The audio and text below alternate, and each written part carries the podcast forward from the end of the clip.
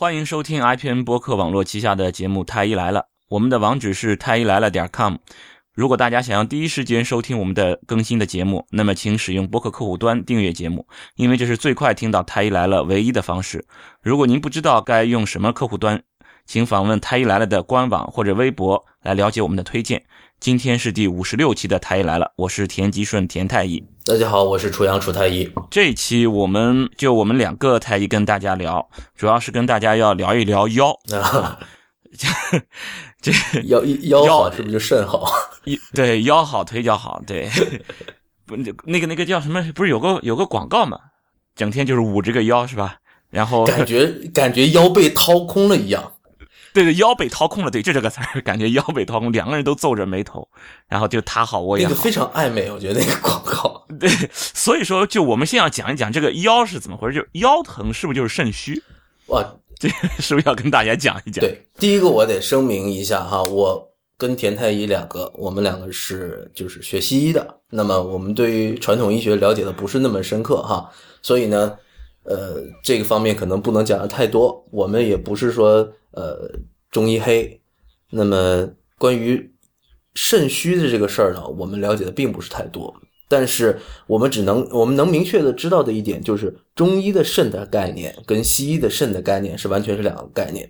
中医的肾的概念是一个更宽泛的概念，是指的是呃泌尿生殖系统都可能叫做一个肾，甚至。它这个范畴比这个泌尿生殖系统的范畴可能还要再大一点。对，它好像是不是指的一个实体的一个解剖结构，这个不，它还包括包括整个的功能。对对对对对。而而西医的肾呢，就是我们那说的那个腰子那个肾脏，肾脏这个器官。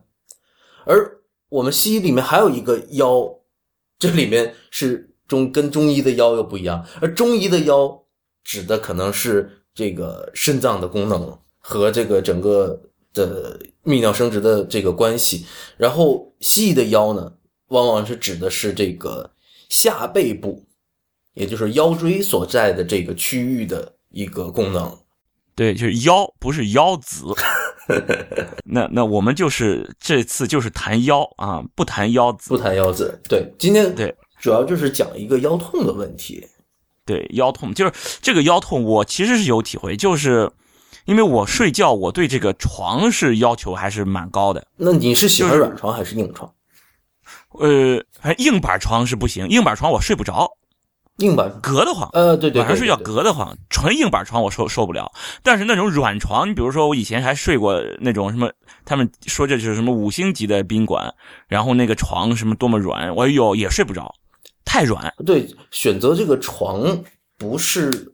越软越好，或者说是越硬越好的，我觉得是有一个适度的支撑。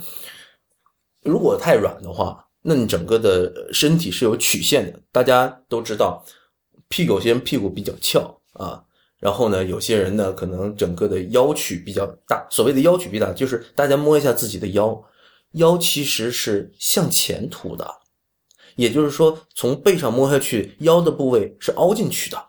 你说这句话的时候，是不是大家都在摸自己腰？我希望大家都在摸自己的腰 啊！开车的怎么办？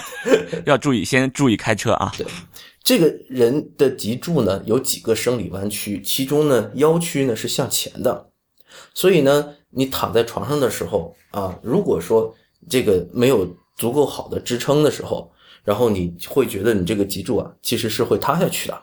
那么这个过程中可能会令到你。早上起来的时候，会觉得更疲惫，因为其实是在一个在某些肌肉在被牵拉的一个状态下面去睡了一晚上的觉。举个例子，比如说我现在呃歪着个头睡觉，那么我如果说只是睡个午觉，睡个半个小时还好，但如果说我睡了一晚上，睡了七个小时、八个小时，那可能这一个肌肉在这这么长时间的拉伸的过程中。就可能会被拉伤了，啊，对，没有休息到，对，所以说太软的床垫呢，就可能会有这种情况，支撑不够，然后以至于你本来应该得到足够休息的肌肉，应该得到放松的肌肉，没有得到放松，反而被牵拉了，那么就是会让你感觉到第二天早上起来疲劳的感觉。那如果说是比较硬的，对硬的床垫的话，那就是另外一回事了。就像刚才田太医说的，如果是太硬的床垫的话，硌得慌，对，硌得慌啊。然后，但是倾向于床垫会偏硬一点比较好。偏硬一点比较好的话，就是有足够的支撑，然后呢又不至于把你硌倒。对我就是那种硬板床，然后铺上那两两层褥子。我记得以前在那个科室里面，就跟那个护士说，那个呃，这个病人要睡硬板床，然后或者说是那个有些病人他自己要求睡硬板床。呃，其实哈，就是睡硬板床这个事儿，我觉得是在临床上有被矫枉过正的趋势。所谓被矫枉过正，就是很多人的理解就是真的是睡一个硬板。就是在木板上面铺一张床单，其实这是非常不人道的啊！对呀，这很很硬，很难睡的。就是说，其实我们所谓的就是硬床，只是觉得不要让床垫太软而已。然后你指望这个床垫给你的腰带来多大的治疗作用，我觉得是很难的啊！而且这个有有很多的研究已经证明了这一点。其实这个床垫的这个。硬度并不能足够的就是支撑你这个所谓追求的治疗效果。就这个硬软应该也是因人而异的啊。就是我我感觉，比如说同样的一个软硬舒适度的这个床垫，可能有人就觉得有点软，有人觉得可能就不够软。对，我觉得其实选到一个比较合适的就好了。啊，就是说没有一个固定好的一个标准，就是说只有软到什么程度。或者不能再比它再软，还就没有这么一个一个一个标准一样的这么一个。嗯，没有没有。比如说有些人他真的可以睡硬板，比如说我们之前去去到古代的园林或者是去宫殿去参观，你会看他们对皇帝们，对你看到他们的那些床都很硬啊，都很硬，都是红木家具。对，但老外他们全都是很软很软那种床。对。所以这个如果人睡习惯，那那你再想想以前那些枕头，还有木的枕头、玉的枕头，嗯，这些我们都没办法适应。可是如果那些人他已经就已经适应了这种硬度，你也没什么办法，是吧？那那人家适应了，那我现在我也适应不了。那我觉得其实这一切都是为了我们的休息服务的，嗯，对。那如果能达到一个比较好的休息的效果，有助于睡眠，我觉得这是最重要的。嗯，那么就是你前面讲。是你比如说这个床不舒服太软，嗯，可能就是其实就是这个腰等于是还是牵拉在那里，并没有很好的休息，然后所以说第二天睡醒之后还是会这种腰痛。那有时候就比如说我我自己睡我自己的床，其实已经习惯了，有时候早上起来还会腰痛，这个是怎么回事呢？这种情况我觉得不能再赖床了。对这种情况，你要要反思一下，就是这几天你的这个生活工作状态，会不会说你在生活中特别劳累了，或者说你有没有做过剧烈的运动，或者说用到一些躯干核心力量的一些运动？哎，对，就是你比如说我前一天，我我可能很累，但是我当时不会腰痛。很累的时候，你不会腰痛。你睡醒一觉之后，哎呦，就开始腰酸、腰痛、背痛了，就开始有了。我给大家举个例子啊，就是大家很多人都会有这种印象，就是好久都不运动了，然后运动了一下，然后过了几天之后，腿开始酸，甚至腿开始疼。这种其实就是乳酸堆积造成的一个肌肉的酸痛。但是肌肉酸痛，很多人都有这种体会，不是在你运动的第二天马上出现的，它的高峰往往出现在四十八小时左右。对对吧？就反正就要推迟一段时间。对，有的时候因为时间被推迟了，所以往往大家回忆不起这个最初的诱因，很可能是运动造成的。那比如说像你刚才说的，哎，有些早上起来发现腰有点疼，那说不定前几天你做了跟人家打了一场排球，或者打一场羽毛球，或者说对去攀岩了，这种都是其实会用到核心力量，就是腰力的。但是因为我们在整个的直立行走的过程中，我们是不断的用到腰力的，而用到腰力这一点，大家是不是那么能够自我觉察到的？所以说，有的时候就是其实你的腰已经疲劳了，就是你的腰肌已经疲劳了，但是自己并不知道，所以才会可能出现你这种情况，就是早上起来，对腰痛了。啊，那么就是有时候运动的时候或者锻炼的时候也会感觉这种，哎，腰有点有点酸，有点痛了，那是不是就就要停下来了？我就不能再继续锻炼下去了？如果在运动，这个就看你是什么样运动了哈。呃，比如说我举个例子哈，经常有朋友说啊，我这腰肌劳损啊，或者是已经被医生诊断了，或者说是有一个慢性的腰痛，经常是腰是有点酸痛，能不能运动？我觉得如果说是这种轻度的有氧运动。就是可以继续进行的。那什么叫轻度的有氧运动？比如说跑步，呃，慢跑啊，不是这种冲刺的短跑哈，慢跑，呃，比如说跳舞，比如说这个跳操、瑜伽这些，我都觉得是可以去做的。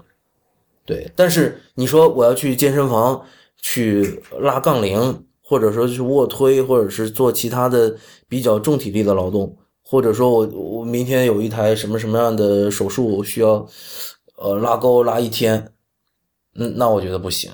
对，所以要分场合，要看你什么运动，就是轻度的有氧运动是推荐的，可以再继续，就是可以再继续。对，嗯，那有时候你说闪了腰，这个闪把腰闪了一下，这个这个是怎么回事呢？呃，闪了腰其实。生活当中最常见的场景就是搬那个饮水机的那个桶装水，对，猛地一骑，哎呦，腰闪了。对对对对，这个特别特别多。然后还有就是扶那个，比如说现在的电动车也挺重的，啊，摩托车，你扶的时候一下子就是特别用力，这里面就是最主要的问题就是用腰姿势不对，以至于。腰肌拉伤了，对你刚才问腰闪了一下是怎么回事？其实就是腰肌有小这种轻度的一个挫伤，一个撕裂伤，然后撕裂伤它慢慢是可以自己恢复的，应该短期内就可以恢复。呃，对对对，这个其实基本上一周左右吧，那你这个能够明显的改善。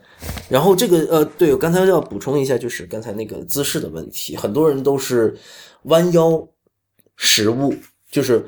把腰整个弯下去，然后用腰力，就是把自己整个人重新站直。这个时候呢，呃，发力的部位都是用腰。那比如说像桶装水，这个非常重。那么比如说像摩托车，这个都非常重，有可能超过了你能力的范围。加上，就像我们经常说的，到了你到了岁数了，是吧？越到岁数越容易闪了腰，是吧？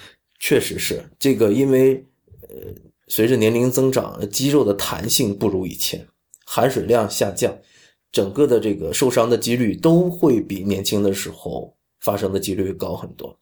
所以年轻的时候，人家会说我十五六岁的时候我做这些都没问题的，为什么我四十岁的时候怎么就容易把腰闪了？其实就是因为这个原因，就是被青春闪了一下腰，老了嘛，因为所以。年轻的时候，你可以有大把的资本可以挥霍。比如说你现在三十多、四十了的话，那我确实建议你，在这个弯腰搬东西这件事上要格外小心一点。这点这一点我自己是有亲身经历的，我自己是闪过腰的。对我也是闪过腰，就是一下抽像过电一样。对，然后接下来的好几天，你这个腰都很不舒服，某一个姿势都不敢去。去旋转都不敢去旋转，嗯，根本就不敢发力，然后让你去弯个腰，那个时候你会发觉，哎呀，我不敢弯腰，我必须得先蹲下来。对对对，得蹲下。对，好，其实蹲下来这是一个正确的姿势。我们来回想一下这个电视里面那些举重运动员，他们是怎么举东西的？他们首先是保持上身的这个躯干是直立的，嗯，是不会弯的。对，然后他整个是蹲下去。然后突然间用一个爆发力，然后把这个腿站直，用大腿的肌肉，对对，但他的全程他的腰都是没有弯过的。对，在搬东西这个过程中，腰椎承受的压力是非常大的。有一部分这些椎间盘突出的病人，那椎间盘突出有些人分呃分度的嘛，他其实稍微突出那么一点点，但是呢不是很厉害，也没有压迫到神经。如果这个时候他在经常搬东西的话，那么一下子就会突出，突出的很多，而且直接压迫到神经，一下子就觉得整条腿都麻了。哎，那么我就是，如果比如说我要装个桶装水的话，我应该先蹲下，然后把它扛到肩上，然后一点点站起来。呃，不一定要扛在肩上，但是呢，首先你要确定你自己整个的背部是直的，直的，然后所有的重心力量是压迫到我的下肢上，让我的腿来承重。尽可能的把你的重心降低，是通过下蹲来实现你的重心降低。嗯，就比较繁琐。那那很多人就是觉得，哎呀，我不想蹲那么低，我只是只是想稍微蹲一点，然后呢，把上半身的这个通过弯腰就可以这样，就可以用手就够到这个东西了嘛。所以说，就你想弯腰，其实是图个方便嘛。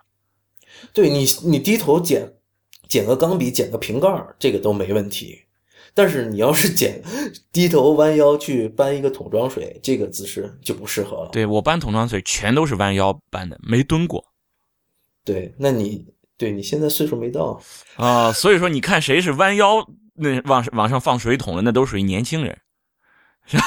上了年纪的得先蹲下，是吧？上了年纪的好多啊也是不注意，但是他们一定是等到吃了亏才开始注意这个事儿。啊、我经常见到一些呃，那比如说我们在门诊、在手术室做这种手术的最多的人是什么？有几种人，呃，农民，因为他长期重体力劳动，嗯，嗯然后呢，他长期都要弯腰，比如说插秧啊什么的，是吧？嗯，然后搬运工人，因为他经常搬东西，是吧？对对对，啊，还有就是司机，司机因为他坐的时间久，那么发这个发病椎间盘突出症发病率最高的一个是什么呢？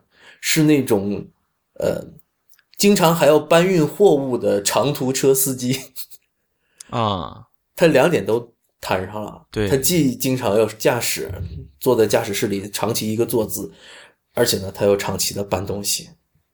而这些人就是他真的是吃了亏之后，他才开始小心的。哎，就是说你长期保持坐着，我没有没有用腰呀，那也会那个呃腰椎间盘突出。啊，会啊会啊会啊，就是这一点啊。刚才我提到了一个问题，就是人是这些哺乳类动物里面啊，呃，应该说应该说灵长类，那猴子它也是直立的哈，经常是，但人直立行走的时间应该是这些哺乳动物里面最久的。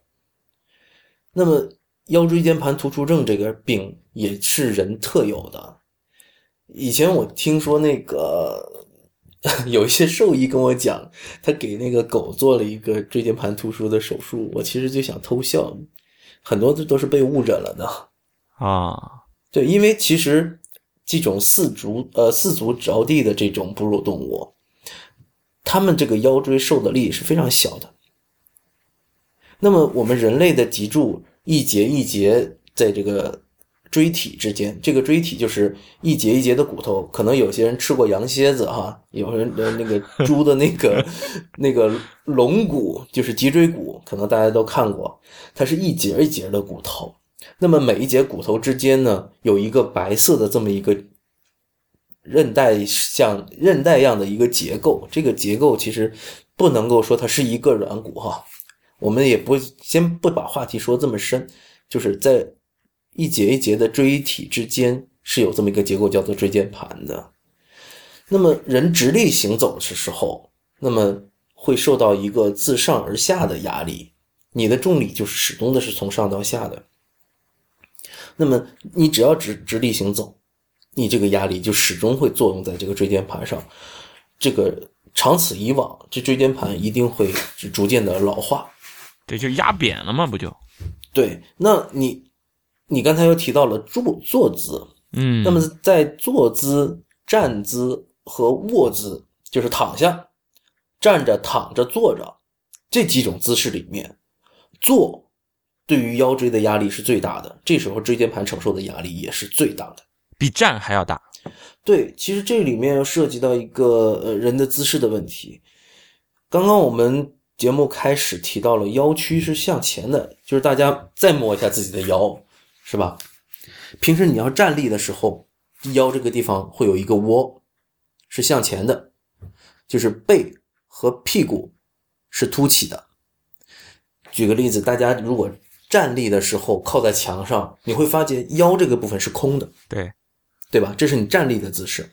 但是你坐下来的时候，你再想一想，再摸一下自己，啊，在听着节目的 朋友可以再试扶腰，就不停的扶腰。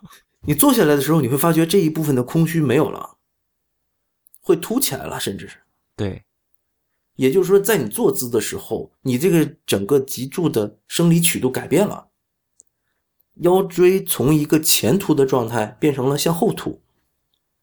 这个时候，他的椎间盘的压力就会受到了比较大的压力。所以说，常坐的是容易得椎间盘突出的。是的。那么我经常其实站着，相当于是，嗯嗯，可以这么说吗？算是相对于坐来说，其实相当于一种保护。只能说这两个相对，最好是躺着啊，就不停哎，对，只躺着，对，只躺着，最好就是躺着，但是这是不现实的，是吧？嗯嗯，对，生命在于运动，你整个躺着，整个人就废掉了。对你不能只关注椎间盘，是吧？对，这个其实像呃，我们公司就会有这种站立办公区，我觉得这是一个非常好的这么一个一个福利，就是它会有一个比较高的桌子，让你站着可以办公，然后你可以拿着笔记本电脑站着办公。哎。那那这样的话啊，因为你看我们产房，就是助产师们他们的工作强度是非常非常大的，就他们一晚上，你比如说八个小时，后半夜八个小时，最多的一个人一晚上八个小时能接十六胎生，就接生接十六个，就所以说他们其实就是很忙很忙，就八个小时肯定没时间上厕所，没时间喝一口水，就一直就是怎么说呢，就那个姿势不是纯站着。是有点儿有点歪着腰，有点扭的这种姿势，一直就要就要保持。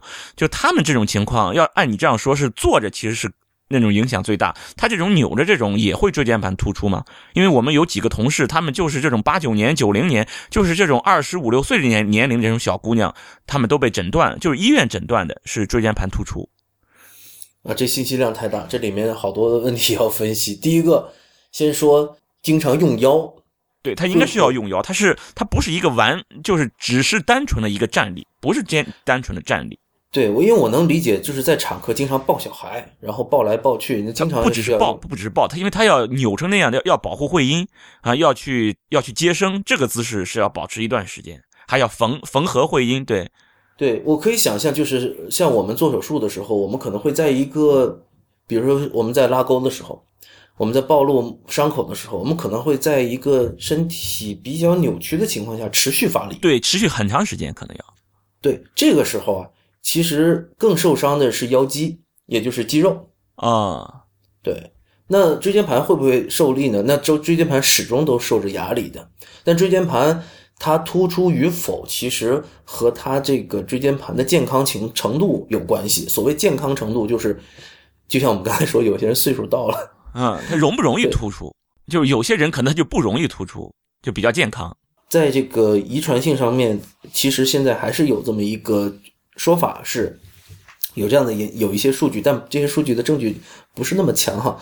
就是其实还是有一定的这个家族性的啊，对。但是这个呃，确实有一些人，他做了一辈子的重体力劳动，他也没突出，嗯，对。但是有一些人，他可能很年轻的时候就发生了突出，这是一个事儿。就是你刚才说的，是不是经常用腰就会椎间盘突出？那第二个问题，是不是拍了 CT 或者磁共振，发现已经有椎间盘突出了，然后我们就诊断它是椎间盘突出症了呢？我觉得现在在临床上面，椎间盘突出症这个诊断会被滥用。有点过度的诊断的趋势啊，呃，有一些可能医生在这体格检查方面没有下太多的功夫，比如说患者是因为腰痛来就诊的，但是他的腰痛的原因是不是由他这个椎间盘突出引起的？这个不一定。我们刚才讲到了，就是椎间盘突出分很多度啊，那有的时候。它确实是椎间盘稍微有点突出了，那么我们放射科的大夫呢看到了，它确实是有那么鼓起来那么小块儿，他就是在他的这个影像学的报告上面写了，他这上面是有一个轻度的膨出，嗯，等一下给大家讲一下这几个度哈，就是他就有说了一点膨出。好了，这个医生拿到这个报告单之后啊，看了一下 CT，说嗯，你这个是椎间盘，然后这个患者就得下得出了一个印象，说我这个腰痛。是这个椎间盘突出引起的，而实际上这样的事情有很多的时候是被误诊了的。其实它还是一个腰肌的问题，比如说是一个腰部的筋膜炎，或者是一个腰肌劳损。腰肌劳损其实是一个俗语了哈，那其实很多的时候就是一个慢性的腰痛，有的时候就是像我们刚才讲的那种一个反复的微小的这种腰肌的损伤积累，长期积累起来，也就可以形成一个慢性的炎症，在腰上面会能明显的嗯找到一个压痛点，这些情况。其实是更多的是一个腰肌的炎症的问题，是肌肉的问题，不是韧带的问题，嗯，而不是椎间盘的问题。就它可能会有一点膨出，但是你这个不舒服不是它带来的。对对对。那么你就治疗这个椎间盘，对于你缓解这个症状也就没有什么帮助，没有什么帮助。哦，那么我们科室就是产房产房那些小姑娘，她们还都要带上那种就那种腰腰上缠上一个那种那种什么束缚带一样的。嗯，就是他们上班的时候要要要接生了，都会绑上这个，但是他们确实是会舒服一点呀，会舒服。比如说，那他们现在是有一个慢性腰痛，对吧？对。那他慢性腰痛，呃，其实最常见的原因还是我刚才讲的这种腰肌劳损。那么，如果他腰肌上面是有这种炎性的痛点，那么他戴上了这个腰围。尤其是有很多里面还放着那种铁铁的金属的钢条的，它起了一个支撑的作用，以至于它在弯腰的时候，它一方面可以限制腰椎的活动，另外一方面呢，它是硬质的、有弹性的，它可以帮助你分担掉一部分腰椎的受力。这种情况下面，它的自己的腰肌就不用使出那么多的力。哦，是可以可以承担他一部分力量，对，让他省点劲儿，省点劲儿。就本来是他他自己的腰肌一个人要干的活现在他找了个帮手啊，帮他干活了。所以呢，他确实他的疼痛是能缓解的。但是我不建议这些这种慢性腰痛的患者长期使用腰围，我只是建议他们在急性期就是特别严重的时候使用。如果说他长期使用的话，可能会呃。他的腰肌反而得不到锻炼了，但是他是上班呀，他就就长期就他工作状态就是这样，那怎么办？那那你觉得该不该带呢？那工作状态下，我觉得是，如果他是特殊的工种，我觉得是可以带的。比如说举重运动员啊，很明显，他们一上比赛的时候，上到那个比赛台子上，马上带上他那个腰围，他那个腰围更硬。嗯，对，因为他那个腰椎受到的压力是巨大的，经常他们举两百公斤的东西。对对对，对，那他们必须要带，因为他那个。万一受了点伤，一下子出了点什么意外，那后果是嗯非常严重的。对对，所以说就是说这种特殊工种呢，你说你工作时期戴上是没关系，就平时该是一个保护和预防的作用。啊。就平时但是很多的患者他会有错误的理解，说这个东西是有治疗作用的，他觉得。哦，它不是治疗，嗯，对，其实就是呃，这个话有点扯远了。就是护腕护膝，其实也是被很多人误用了的。就是他觉得这个东西戴上了，我的手腕痛就能好，我的膝盖痛就能好，而实际上不是的。它只是限制了它活动，防止它加重它原来不要再厉害起来了。对，嗯，它本身的治疗作用其实是基本是没有的。所有的这种护具，其实都是我觉得很多的人可能嗯把这个他们的作用想象的太美好了。哦，那么就是你这这两个有两个名词，你反复出现的，我觉得有必要你解释一下。一个叫腰肌劳损，一个叫椎间盘突出。刚才你不是说还要有个分度？我觉得这两个得得都要解释一下，怎么叫？先说腰肌劳损吧。腰肌劳损是怎么回事？腰肌劳损就是说我我们的腰部哈，其实上我们的上半身和下半身之间只有一根脊柱联系的，我们整个的上半身和下半身。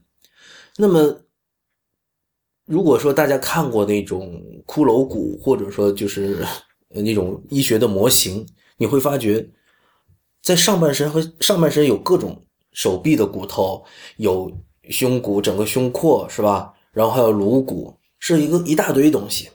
然后下肢呢有很粗壮的下肢的这个长骨，它中间呢就脊柱就是在腰的那个地方，只有脊柱那么一块骨头，所以你如果没有强大的腰肌支撑的话，人是那个腰肯定是要断掉的。所以我们经常说那些四足的四足着地的那些动物啊，他们腰很很差，他们腰很软。其实它确实是很软，它的力量绝对不止没有人这么强大。那么我们在直立行走的时候，我举个例子，比如说我们俩现在都有小孩哈，我们会看到小孩可以很快就学会了爬，是吧？但是他从到坐开始到直立这个过程是有一个过程的，因为我就要维持这个人在一个直立状态下，无论是坐还是站，腰肌都要持续用力的。就是要练腰，小孩子就是要练腰。一开始，对对对对对，所以说这个人比其他的这个哺乳动物这个腰要强大的很多。那么我们从小就开始用腰，每天都要用腰。那么等到你到了一定年纪的时候，呃，我们经常把身体比作成一座呃呃一具机器，比如说像一辆汽车一样，它总有报废的那一天。可是，在报废之前，我们会发觉，那可能去保养的这个频率越来越频频繁了，就是因为它到了一定的年限之后，它整个的这个整个的工作状态、健康度会下降。那么，其实腰肌从你小的时候开始，小的时候那个弹性是最好的。那么，直接到了青年、呃青少年、青年、中年的时候，那么就开始出现了这种。慢慢的开始出现小毛病，就像说那个汽车开始出现各种小毛病，要去送去修理厂修了。那什么样的车会经常进修理厂呢？比如说出租车，出租车和你一个私家车比起来，你开三年和他开三年是不一样的，用的多，他用的多，对吧？同样的道理，如果有些人他在用腰方面不小心不注意。而且呢，他又做一些特别重体力的劳动，经常弯腰搬东西，那他出现问题的可能性就比较大。还有一些人特别喜欢运动，那么他其实我们的在运动过程中，核心力量就是腰腹的力量。简化的说哈，腰腹的力量用的特别的多，而且是这个是腰腹的力量呢，是决定了一个人的协调，因为你要上半身和下半身协同作战。协同发力的时候，将整个腰腹力量都要发力的，所以你在特别喜欢运动的这些人群里面，他发生腰痛的几率也比较大。所以我刚才提到了这一部分人容易发生腰肌劳损。那腰肌劳损是怎么发生的呢？就是说，你可能在某一次急性的损伤里面，就突然间啊，可能稍微拉伤了那么一点点，或者这一点点的拉伤，甚至他这个疼痛。根本就没有引起你的重视，或者说他这个疼痛可以忽略不计。但是反复的这种损伤，如果在一个地方积累下来的话，它就可能会形成一个慢性的炎症，在这个腰肌的地方，腰肌某一个点会形成一个，甚至有些严重的，你可以摸到一个硬结，会有硬，就像一个疙瘩一样，像个疙瘩一样。哦，就在肌肉上，就在肌肉里面，然后呃。有的时候去做物理治疗的时候，做推拿或者是做这种按摩的时候啊，你会能很清楚的摸到这个点痛点。对这种情况呢，呃，我们经常称之为腰肌劳损。那实际上呢，它是一个腰背部的筋膜炎。嗯，对。那么，呃，你先先先把腰肌劳损先讲明白啊。就是这个腰肌劳损，刚刚你说这种推拿呀、按摩啊，就对腰肌劳损应该还是有帮助的。呃，对。这个确实有帮助。我们先且不说这个是什么中医、西医什么的，嗯，那么无论是在中医和西医里面，这个推拿按摩，我们都称之为是一个物理治疗，嗯，对，它是一个，比如说像刚才这样的一个我说的一个硬结，通过这种物理治疗的话，是可以稍微得到缓解的疼痛，对。但是这个我必须声明哈，一定要在正规的理疗师的操作下去进行。就瞎子按摩呢？不一定，呃难说。不是不一定，这个风险非常大。大家经常会说去外面的按摩院啊，或者这种什么就是足疗啊、按脚啊、全身按摩这种。我觉得，如果你是真有病的情况下，绝对不要相信他们。你没什么病，就想去按着舒服舒服，那我觉得是可以的。但有病的情况下，真的不要找他们，因为他们上岗实在是太容易了。他们一个星期培训都不到就能上岗了。但是治疗上就好像就好像有些人，你不能说随随便便我就能做得了手术一样。所以说，这种治疗作为治疗的这种按摩、这种推拿，其实也是需要一定的这种技术含量在里面的。对，必须要说一下，就是在我们的中医药大学里面，哈，就是我们国家还有这样的中医药大学嘛，对吧？嗯还有这样推拿专业的，所以你想想，就是人家大学五年专门学推拿，这个是老祖宗传下来的东西，所以这一点我觉得还是要承认，就是在这个手法方面，可能确实呃中医会在这方面更有经验。嗯，就是说这个他们的手法可能，尤其是这种手的敏感度啊，各啊方面，啊，对，会会比这个缺乏这方面锻炼的西医会强很多。所以其实这种物理治疗，就是骨科医生是不会去做的。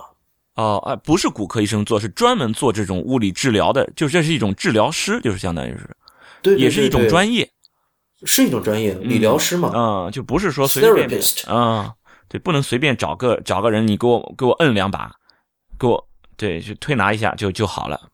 对，当然了，这个这种物理治疗不只是光是推拿的，他经常说伴有，比如说呃磁疗啊，然后中频啊，其他的电疗啊，什么其他一系列的，或者是比如红远红外线呢之类结合在一起的一一套治疗方案，物理治疗。哎但是我有时候，你比如说我就腰酸，哎呦，这这两天有点累了，腰腰有点酸，让我老婆在旁边给我捏两把，哎，也也挺管用的呀。对啊，我觉得就是那比如说你大腿现在酸了，你比如说你昨天跑了步，你现在大腿酸了，其实是一个乳酸堆积，那你这种是一个疲劳，那通过按摩那缓解一下，那，促进一下乳酸的吸收，然后让肌肉本来已经很紧绷的肌肉，通过这种按摩的方式放松一下，它只是得到了对得到了个放松，那我觉得确实是有用的。啊、但是放松你对你找老。婆也好，嗯你去找足疗也好，都可以。嗯，但是如果说真的到了一个病态的一个情况，就是一个慢性腰痛，经常会腰痛的情况，我不建议你去这种不正规的按摩，对，还是要去医院里面找理疗科医生。啊、那么如果已经有腰肌劳损了，我为了治疗腰肌劳损，我再去做一些运动，有没有这些作用了？呃，刚才我们其实已经回答过，就是我鼓励是做一些轻度的有氧运动，比如说你现在已经是有一个慢性的腰痛，嗯，呃，这一点我觉得可能有一些医生会说法会不一样。国内很多的医生都会说：“哎呀，你这个腰痛，你现在要卧床休息。”哎对你要绝对休息啊绝对绝对卧床。而实际上，绝对卧床这个说法其实是过时了的，因为发现之前很多的研究都得出了这样的一个结论，就是你如果是绝对卧床和这个做一个正常的生活工作，可能那个正常生活工作那个人，他的腰痛恢复起来的更快。啊、其实绝对卧床并不利于这种慢性炎症的恢复，但是我们必须讲啊，这里面这个度是挺难把握的。对，第一个还是要注意休息，但是呢，做一些轻度的呃生活上的一些活动。那么，比如说所谓的注意休息，就是原来你可能在生活中经常搬东西的，那现在就不要搬了。啊，你原来在工作里面是一个重体力劳动，那你现在不要做了。嗯，就是说这个是要注意休息。但是有些人说，那我注意休息，我就二十四小时都躺在床上吗？其实这也不好，因为我们刚才讲到了，这个肌肉其实它是需要活动，它是需要放松的。你可以去去做一些活动，比如说散步，啊，比如说去很慢的跑，就是最后的效果是微微出一点汗的那种慢跑，我觉得都是可以的。就这个对于治疗这种腰肌劳损还是有帮助的对，但是说我今天要准备去打一场网球比赛，那我觉得这是不适合的。啊、就是这种其实是适当的一些一些运动锻炼，其实对于治疗腰肌劳损还是有帮助的。有的，有的，有的。嗯，这种慢性的腰痛，我觉得还是鼓励大家活动动起来。对嗯嗯，好，那么腰肌劳损说完，我们就说椎间盘突出。我经常把这个椎间盘啊比喻成一个包子，因为刚才给大家讲到，椎间盘不是一块骨头，第一个它不是骨头，第二个它也不是软骨，它是一个复合体，它是一个结构。我经常把它比喻成一个包子，外面呢是包子皮儿，里面呢是包子馅儿。从医学解剖上讲，这层包子皮儿叫做纤维环，里面的包子馅儿叫髓核。那么它这个突出啊有三度，第一度呢就是膨出。所谓的膨出呢，大家就继续想这个包子哈，这个包子皮儿没有破。但是你去压这个包子，把它压扁，它整个的直径会变大，嗯，对吧？嗯那么在这个 CT 上，你就会看到，哎，它变长了，它这个横断面，呃，它这这个整个侧面，啊，我们说矢状面，你从侧面去看，哎，它变长了，因为它直径变大了，这种我们叫膨出。膨出的特点就是它的皮儿没有破，也就是说它这个纤维环没有破。如果你继续压这个包子，这个皮儿破了，里面的髓核会顶在外面，也就是那里面那个馅儿顶在外面，这种情况我们叫突出。如果你继续再压进去，那么可能这个包子里面的馅儿就会掉到外面来，这种叫脱出了。脱就是脱掉的脱，脱出。有的时候可能有些医院它会使用脱垂这样的字眼。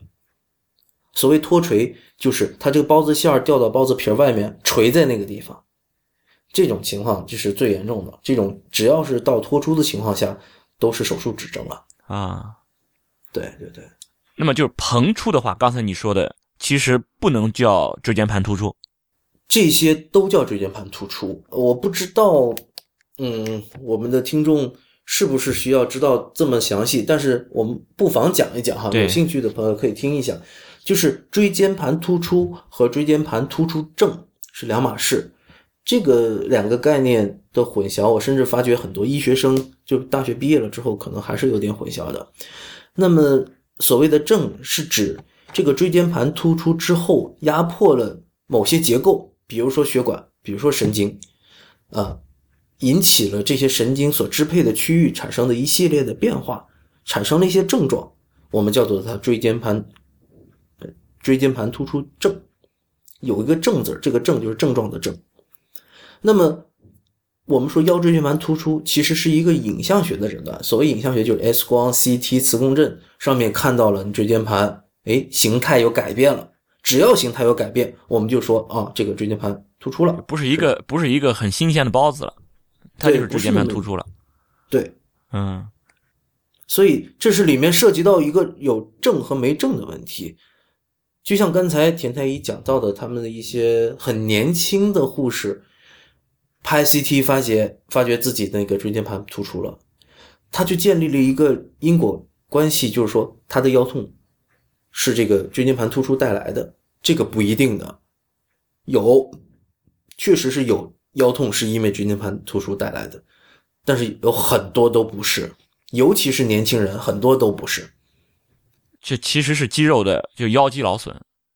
对对对，经常有网友啊，包括我们的听众给我发私信说，我这个我才十九岁、二十岁，说我就得了椎间盘突出症了。这些情况，我因为我没有检查过这些病人哈，但是在临床上我发觉这样的，要打个问号。嗯，对，发觉这种被误诊的特别特别的多。那我怎么知道我是椎间盘突出症呢，还是腰肌劳损呢？呃，这个东西真的是要医生去帮你物要理的去看医院去检查，去检查。嗯对，这个我们没有办法去帮你判断，因为这个要做一系列的检查。那我刚才讲到腰椎间盘突出症的话，它基本上还是要压迫到一些东西的。嗯，就是就是腰椎旁边的，比如神经这些，可能要要要刺激到了。对对对对，虽然说这个腰椎间盘突出本身也可以引起腰痛，但是很多的时候啊，它那个腰痛，比如说我们说腰肌劳损，那么通过休息，呃，然后使用一些肌松药，使用一些抗炎镇痛的药，效果就可以缓解。啊、对那么就如果要是腰腰椎间盘突出症，就确实是打上这个毛病了。那么平时如果要腰痛的话，就吃止痛药可以。可以，嗯，然后那因为这个腰椎间盘突出症，即使得到了这个症状，也不是说非要做手术的啊，就不一定就一定是手术。对，很多的人就觉得，哎呀，我得了这个病，确实是有些人真的是得了椎间盘突出，然后就说，那要不要手术？那其实这是有一个原则的，就是你可以先做一段时间保守治疗。所谓保守治疗，就是吃药、打针、休息，然后甚至物一些物理治疗，是吧？各种手段都试一试，试完了之后，哎，都不行，再手术。其中有一个特例，就是我刚才说，如果说你是一个急性的椎间盘突出，然后已经脱垂了，那你就不要等了，医生让你做你就赶快做。还有一些急性的椎间盘突出，已经一下子就压迫神经或者压迫脊髓了啊，压迫硬膜囊，对，比如说颈椎的是吧？对对，这种哪怕你是第一次发作，那医生让你做你也赶快去做。但这个东西啊，我们现在这个节目里没办法讲得清楚，因为每一个病人的。这个案例都不一样，对对对，所以请相信医生啊。这个还是要去看看病，嗯，对。如果医生建议你做手术的话，还是尽量做手术，但是前提是要去正规的医院啊。对对，因为确实有一些不正规的医院，对他把这手术指征放的太宽了，嗯，这也是比较麻烦。那么就说了，这个腰，你看我们直立行走，然后对这个腰的这个。其实给他的这个负荷其实更大了，就他需要承担的这个任务更重了。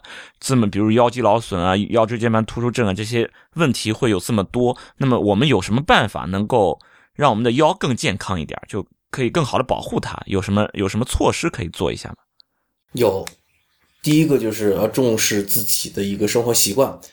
刚才我提到的就是搬东西要小心，这是第一啊，正确的姿势。第二，嗯，对。第二个，不要总是坐着。嗯，对，久坐非常对腰非常不好，因为我刚才讲到了，因为你在这个坐的时候，你整个的腰区是改变了的。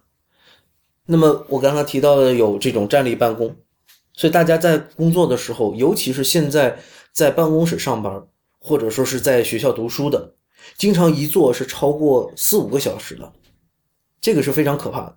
所以每坐那么半个小时到一个小时。大家就起来走走，哪怕你去上个厕所，去洗把脸，然后或者说你去饮水机那里倒一杯水，活动活动一下腰，让你这些持续紧张的这些腰肌得到放松，就可以。哦，就是说你比如上上学的那些学生们，老师让你罚个站，这其实是护腰，对，坐的太久了，给你保护保护你的腰。对，其实这个我们经常讲劳逸结合，嗯，腰也要劳逸结合，而腰实际上是持续用力的。你只要保持在一个姿势下面，它，那我举个例子哈，大家，比如说就说抱那一桶水，你抱一下从地上抱起来，你这是手臂上用一次力，可是让你抱着不动，很快你就会发觉你这个肌肉很痛很痛，对吧？同样的道理，腰也是这样的。你如果长期保持在一个姿势下面，它就要长期在固定一个一个固定在一个姿势下面用力，它长期处于一个紧张的状态，这种时候对于腰肌是特别不好的。所以你经常转变一下姿势的时候，就会有不同的肌肉参与到这个运动当中来。你比如说做这个动作的时候，在这个姿势下面的时候，是这些肌肉在用力，而其他的肌肉就能得到休息。所以说，这个劳逸结合就是通过你通过呃转换你的姿势来达到让一部分肌肉休息的这么一个目的。对，这是一个办法。另外一个办法就是说，我们呃生活中还可以做一些一些姿势的矫正。嗯，比如说我们会发觉有一些人他这个腰这个凹的地方特别空，凹的特别深，这个时候我们可能会。要去注意一下自己的骨盆是不是特别的前倾哦。你看那些那些那些性感的那些图片，然后背部的那美女的性感图片，他们就会有些人就里面就凹的很深。对，其实这个东西，呃，我之前曾经回答过这样的一个问题，是关于高跟鞋呢。啊啊，因为你一旦穿上高跟鞋之后，你整个的重心呢是前倾的，对。对你整个骨盆也必须要前倾来保持你身体的平衡的，而这个时候其实很多穿高跟鞋穿的比较少的女孩子都会说，穿高跟鞋是一件很累的事情。她累，她绝对不仅仅是是小腿累，她是全身都累的，因为它整个重心前移了。它不如果是腰上不用力的话，它这个整个的是没办法保持平衡的，尤其是穿着很高高跟鞋的。所以说，如果要穿的时间久的话，对于腰其实是有是一个不良的一个一个刺激。对对对对对对，我之前还讲了，就是锻炼的时候要注意姿势。那很多人就是还在就是做仰卧起坐，我觉得仰卧起坐就不用做了。仰卧起坐的话，其实对腰椎是有一定的损伤的。那要做什么呢？做 crunch，crunch 就是叫卷腹。所谓的卷腹呢，就是让你的整个的腰部是贴在地上的，然后。你可以用你的大脑去感、去去意念去控制自己的肌肉，仅仅让你的腹肌在收缩。我们的腹肌的作用是让你的胸部接近你的骨盆，那么你会感受到，只让你的腹肌收缩到极限就可以了，而不需要把你的整个的背部和腰部、整个的上半身抬离地面。这样子的话呢，你整个腰都还贴在地上。这种动作就叫卷腹。如果你想练腹肌的话，就用这种方式。嗯，而且就是其实这个骨盆前倾这件事儿，好像现在我们都很推崇这种啊，就是女，尤其在女性上，骨盆前倾的人，因为屁股就会翘起来，然后就显得很性感。但是你比如说我我们在产科上，骨盆前倾对于就是在分娩上胎儿入盆可能都会有影响。对对对，嗯，如果骨骨盆过度前倾，其实是一个引起慢性腰痛的一个很常见的原因。对，其实这个并不是，所以我也挺奇怪的，为什么会把这个这个事儿，大家会认为这是一种性感的一种一种表现，因为它不是一种健康的。对，但是呃，穿高跟鞋确实会让女性整个的状态不一样，知道吧？穿高跟鞋之后，她整个前倾了，然后这不是最重要。最重要的是，腿部和上半身的比例不一样了。哦，腿长，经常说腿长了呀，对吧？还有一个就是，因为他要维持他的重心，他屁股会翘，然后他必须要挺胸抬头，他整个的身体都做出一个配合，所以穿上高跟鞋之后，腿变长了，胸也挺起来了，屁股又翘起来了，哎，你会觉得整个精神状态很好。嗯。对，所以所以它形成这样的一个风潮，还是有原因的。因为我我我的理念里面就是健康的才是美的，因为这个确实它传递的其实并不是一个很健康的这么一种形态。嗯，所以我我并不鼓励，就是女性朋友就是每天都穿高跟鞋，偶尔穿一些，比如说特殊的场合哈，比如穿参加酒会，或者说。一些应酬的场合穿一下，然后可能上班的时候，或者如果说是要求穿正装的话，穿一个坡跟或者比较低的这种高跟鞋也没问题。但是如果每天都踩一个十公分以上的这种高跟鞋的话，其实确实很累，而且很容易腰痛。因为腰痛的原因其实跟这个骨盆前倾也是有关系。然后你纠正这个骨盆前倾，其实还有一个办法，就是说，我郑重推荐一个运动，非常容易实现，而且其其实近几年来非常流行，就是 plank 平板支撑啊。平板支撑其实非常好，因为我刚才整期节目里面都提了很多这个核心力量，核心力量其实是指的这个我们在脊柱周围的这一圈肌肉，它综合的都成为。一个核心力量 core strength，嗯就是核心肌群。嗯，对对对，这些这些核心力量的话，怎么练？就是通过平板支撑。因为你在做平板的时候，你如果不用力，你的屁股就塌了，是吧？对，这个很很容易理解。那做过平板支撑的人，我想大家都会有感受，就是会发觉腰肌和腹肌，它在都在用力。你第一个，你想它形成一个平板。你如果说，呃，腹肌用的力量太大，你会把屁股翘起来，它不能形成一个平板了。你如果腰肌用的力量太大，或者说你腹肌不用力，它可能直接塌下去了。所以这是一个比较静态的将这个腰肌和腹肌之间的力量平衡起来的一个运动，而且实现也非常简单，你不需要任何的器械，你只要在地上铺一块什么东西，让你的胳膊肘显得没那么硌就可以了。你如果有一个瑜伽垫在你的办公桌旁边，嗯，隔三呃就隔一个小时，你就做个那么一两分钟，我觉得都可以。很多女孩子做 plank 做的一上来就能做几分钟的。啊，然然后呢，就还以后还都能嗯，就是 持续的做几分钟吗？因为是对啊一开始会冲一下，到后面可能就会有点有点累啊，有点酸啊，这样。对我我自己做，现在是应该能做五分钟吧，但是我好像前段时间是不是有一些呃 中国有一些名人也在也在练这个嘛？好像很多人其实通过自己的练习，超很轻松就可以超过一个小时。啊，所以说就记记住这两个，一个是卷腹，一个是平板支撑，其实都是对腰比较有利的、比较好的一些运动的方法。对，这个涉及到还有一个问题，就是一个肌肉之间的平衡。呃，腹肌和腰肌它用力的方向正好是相反的。啊，对对对，对吧？所以如果说你特别强调某一块肌肉的时候，就特别容易出现一个疼痛，因为是两边的肌力不平衡。腰肌呢，是其实是要你的腰整个挺起来，让你的胸和你的骨盆更加远离，而腹肌呢，正好是一个相反的动作。腹肌实现的动作是让你的胸和骨盆更接近。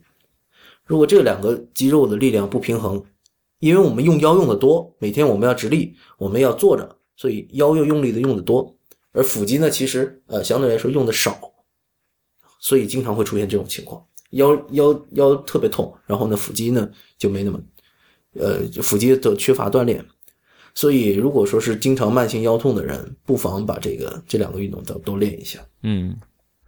那还有其他的运动方式推荐吗？我其实是推荐做一下瑜伽，但是瑜伽这个事是有一点点，怎么说呢？呃，比较这个话题比较难说哈，就是因为我见过这些不靠谱的瑜伽教练，哦，就是嗯，这个也有容易比较，确确实是让你比较难分辨，就很多东西吧，就当大家需求多起来以后，就开始鱼鱼龙混杂这种事儿。了。